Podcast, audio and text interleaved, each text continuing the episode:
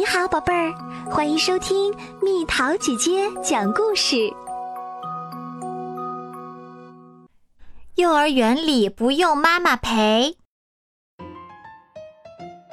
从上幼儿园第一天开始，我就喜欢上了这里。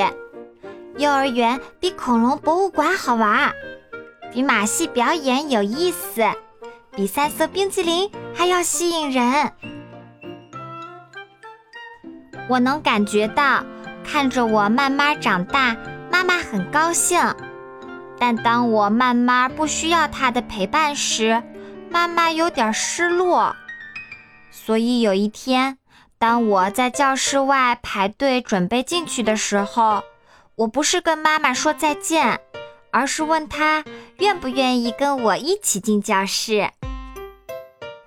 妈妈听到后，兴奋地忘了要排队，直接站到了队伍前面。妈妈，你得到队尾去排队。我说，你这样对别人不公平。但我不想让妈妈伤心，又补充说：“妈妈别担心，每个人一开始都会犯错，你跟着我做就不会有问题的。”妈妈答应我会照做。不过我想，妈妈忘记了他的承诺。因为他没有脱鞋就进了教室，伯德里老师并没有多说什么，我却很震惊。妈妈想过谁来擦他留在地板上的脏鞋印吗？当我们坐在地板上做猜单词游戏的时候，我小声地跟妈妈说：“妈妈，如果你多为别人着想，那么幼儿园会变得更好。”他答应我会努力。有没有小朋友知道这个单词？它是以字母 D 开头的。我想妈妈又忘了她的承诺，因为伯德利老师刚说完，妈妈就喊出了答案：dinosaur，而且没有举手。我捂住嘴，生怕自己会忍不住叫出声。并且羞得满脸通红，用衣服蒙住了头。妈妈拉下了我的衣服，为刚才的事儿道歉。我仰头告诉妈妈，她刚刚根本就没有认真听博德里老师说话。博德里老师还没说完，你就开口了，这很丢脸。我简直不敢相信，妈妈以前上过幼儿园。这些应该都是常识呀，小朋友，我们的纪律有哪些？你们应该都知道吧？我们要认真听讲，举手回答问题，不乱扔垃圾，不能穿鞋进教室，要有礼貌，而且要始终听老师的话。这一天，类似的事儿一件接着一件发生。滑完滑梯后，妈妈在进教室前记得脱鞋，但是她忘记要把鞋放进鞋柜里了。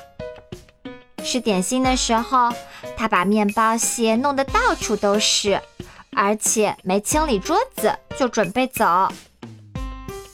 在图书室里，她忘记要小声说话，而且老师读故事的时候，他一直找我说话。体育课上，我们应该玩丢沙包，他却拉着绳子晃荡。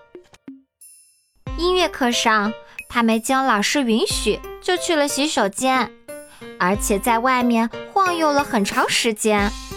回来时已经错过了打邦歌鼓。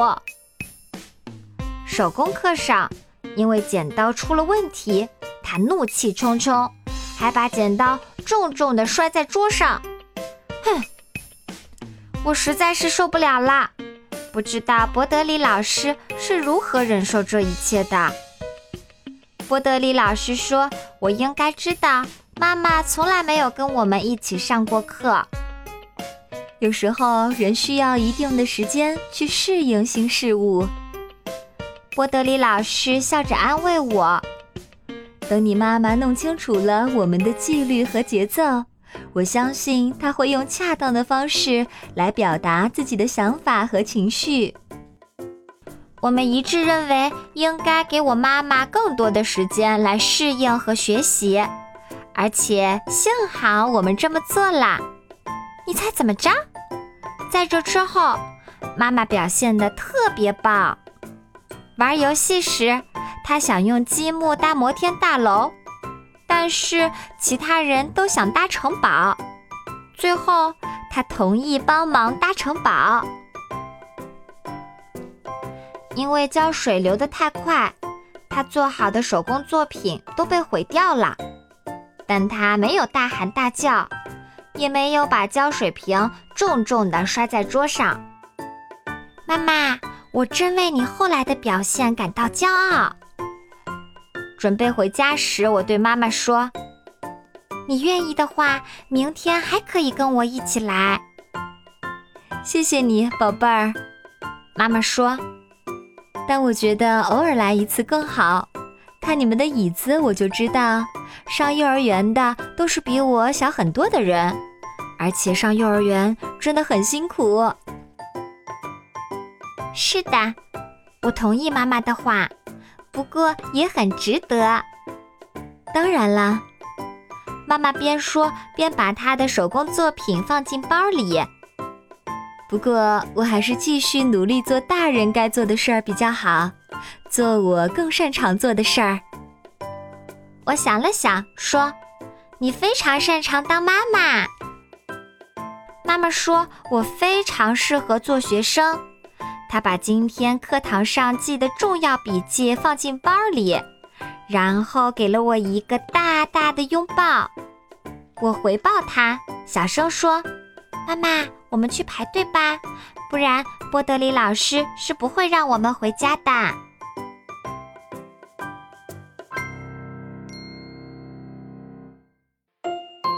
好啦，小朋友们，故事讲完啦。这两天幼儿园和学校都开学啦。我们大家又要背起书包回到学校里，好好上课，听老师的话，和同学们友好的玩耍。我相信小朋友们一定都能很快重新适应学校和幼儿园的生活。新的学期你有什么打算呢？留言告诉蜜桃姐姐吧。